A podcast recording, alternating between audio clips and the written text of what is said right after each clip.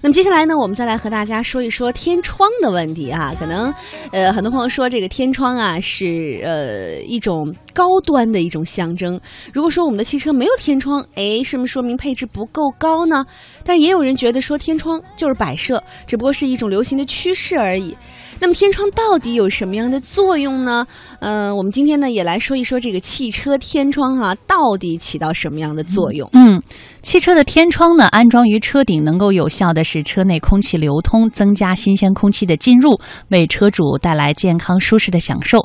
同时，汽车天窗呢也可以开阔视野，也常用于移动摄影摄像的拍摄需求。嗯，一般来说呢，咱们的天窗会分为外滑式、内藏式、内藏外翻式、全景式，还有窗帘式等等。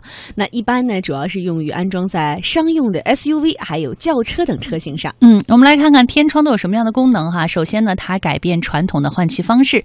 汽车天窗呢是改变了传统的换气形式，风吹进来形成一股气流，将车厢内的浑浊空气抽出去。嗯，那么汽车在高速行驶的时候呢，空气分别从车的四周快速流过。当天窗打开时，车的外面就形成一片负压区。由于车内外气压不同，就能将车内污浊的空气抽出，达到换气的目的，让车厢内始终保持清新的空气。嗯，另外呢，我们说使用车窗除雾是一种很方便的方法，特别是夏秋两季啊，雨水比较多，湿度也很大。那么你开车会发现，如果在开车的过程当中，车的侧窗紧闭，可能呢很快我们的前挡风玻璃就形成了雾气，那么开车也遇到了危险。那应该说绝大多数车呢都配备了防雾的装置，但是有的好像效果不是那么明显。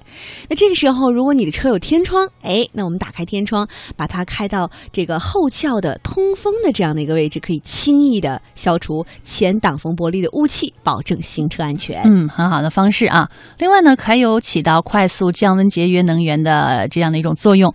使用天窗还有节能的功效。在炎热的夏天，车在太阳下暴晒一个小时，车内温度可能轻易就达到了七十度。嗯，打开车门，一股热浪就会扑面而来。对很多人来说，都是选择马上打开车内空调降温。那其实，如果你拥有一辆天窗版的汽车，打开车窗，哎，就可以用这样的方式，使汽车空调降温的速度还要快两到三倍，而且还能节省汽油。嗯。